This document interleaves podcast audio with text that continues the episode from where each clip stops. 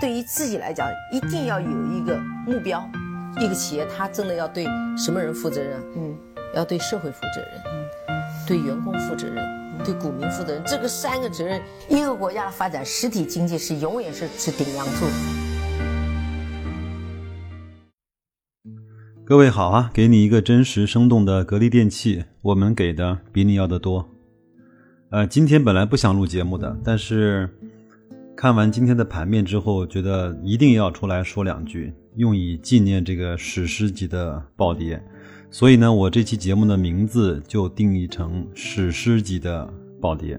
暴跌我们见过，对吗？啊，熔断我们也经历过，但是像这种，嗯，暴跌的水平跟速度，我们还是至少我觉得这几年来还是很罕见的啊。呃，所以呢，我想开头呢，用狄更斯在《双城记》里面的两句话说：“这是一个最好，这也是一个最坏的时代。”有的时候啊，觉得真是不白在这个世上活一遭啊！真的是什么都经历过了。做完投资之后，觉得人生的宽度、是深度和广度，包括意外度、惊喜度都大了非常非常多。我知道啊，今天很多人都被这个暴跌啊给跌懵了，不是跌怕了，是跌懵了。原来啊，大盘随随便便就可以跌五个点，而且跟我们国家还关系不大。原因是什么呢？原因就是美国暴跌了。那美国的暴跌跟我们有什么直接关系吗？其实是有的，但是我想应该没有这么直接吧。人家是八年的牛市，三千多天的持续上涨，回调一下，暴跌一下，撒个娇，呃，娇柔造作一下，这个也都能理解。甚至是牛市转成熊市，我们也都能理解。可是我们可是十年的熊市啊，从六幺二四一直往下。中间五幺七八稍微回了点头，就再也没有去挑战过我们的股市最高点。而且当年二零零七年是一千多只股票的时候撑起来的六幺二四，现在是三千六百只股票，也不也不过在两千五百多点。那为什么还跟着跌呢？我打个比方啊，美国呢有点像从五楼摔下来，估计摔得不轻啊，估计不是骨折就是干嘛的啊。我们呢是。好多年前就从一楼出门就吧唧摔一跤，就再也没有爬起来过。看到有有人从五楼跳下来，还自己啊再在泥地里挖个坑把自己埋起来，就是属于这样的情况。好吧，我就不抒发我的情怀和感感情了啊。那我们来说一说现在我们面对的这个情况和呃一些对策吧。首先啊，我想我我要跟大家说一下，嗯，下跌的好处啊。第一个。对我来说，非常明显的好处就是，我可以用更便宜的价格买到那些好公司。其实我们在这个市场里面啊，好公司是显而易见的。我们说腾讯是不是好公司？格力呢？上汽呢？茅台呢？五粮液啊？康呃康美药业啊？恒瑞药业啊？都是不是好公司？双汇啊？海天味业啊？海康卫视这些我们耳熟能详的。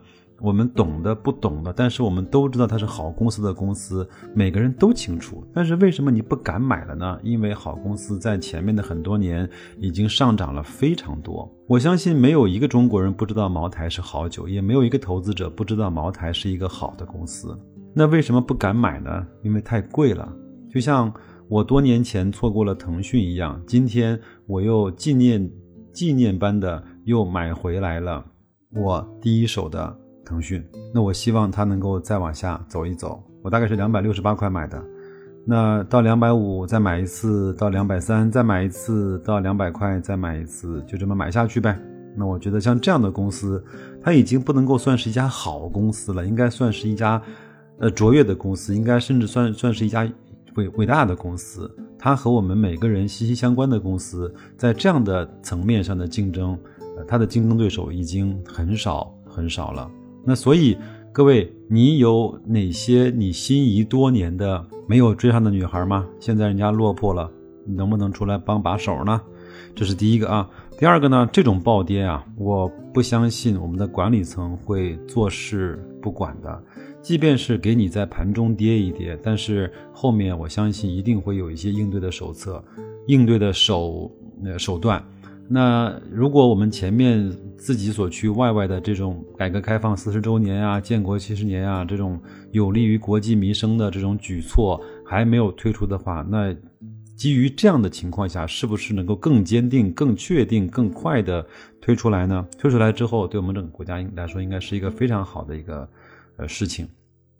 第三啊，那从呃今年一直悬在我们头上的一把剑，就是中美的贸易战，有可能基于这样的情况下，会出现一些峰回路转。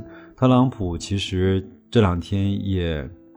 也是心急火燎，对吧？也是焦躁不安啊！竟然公开都怼了他们的，呃，就是美联储啊！这个是很多美国总统在很多年都不曾干过的事情。美国总统还是相对是比较尊重美联储的，美联储又是一个相对比较独立的机构啊，所以也可以看得到，嗯，特朗普是有点着急了。那所以这样的事情对我们中美贸易战来说，可能是一个很好的转机。这是第三点，第四点呢？有可能这段时间，我今天下午跟一个朋友在聊天的时候，我们说起来说，有可能今天或者是从今天开始的未来的一段时间，无论是半年还是一年，哪怕甚至是两年，有可能是你未来五年、十年投资回报率的起点。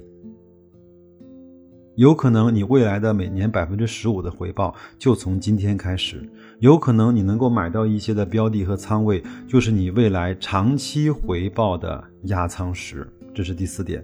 第五点呢？现在来看，往下的空间和往上的空间的机会是不成比例的。我们都知道，机会是跌出来的，风险是涨出来的。但是呢，我们很多人的感觉正好是恰恰相反，越跌越怕，越涨越兴奋，越自信。这个其实和我们的人性是相反的。如果呢，让我从现在开始做我的投资计划，我就做一份能够跌到两千点以下的计划。比如说，我以五十五十个基点为界限，每跌五十点加百分之十的仓位。那它如果跌到两千点，那我百分之百的仓位加完。那你觉得这样，我在两千到两千五百点买的这些所有的好公司、好标的，难道它就？不像我刚才讲的一样，成为我们未来投资或者说我们资产配置的一个非常好的标的吗？即便是这样，你到了最后子弹全部打光了，我们也都在一个非常安全和比较低的区域买到了这些中国最好的资产。嗯，有可能明天还会跌，有可能呃这段时间会非常的痛苦。但是我想说，呃，当别人在焦躁的时候，我们应该冷静一下。我们有可能做不到像巴菲特说的，别人恐惧我们贪婪，但是我们至少不应该盲动，不应该盲从。在别人都在骂娘的时候，我们应该自己问问自己：这个时候我能干些什么？还是跟着他们一块儿去骂两句娘，结束了，对吗？那即便是这些，这个时候你没有钱，那你的仓位都满了。呃，那你的资金已经没法调配了，没关系，那就合上你的电脑，关上你的交易软件，去踏踏实实把你现在能够做的工作把它做好。在未来的一两年，现金流是每个人最最珍贵的一个东西，好吧？那本来今天嗯不打算再讲，但是呃，今天这个事实对我来说是还是有一点感触，包括也有点小兴奋的。大家伙不要骂我，我真的是有点兴奋的啊。呃，希望。未来会让我们感觉到今天所做的、所想的、所去坚持的，呃，一切都是有意义的。那就这样，祝各位投资不要太焦躁啊，投资顺利，再见。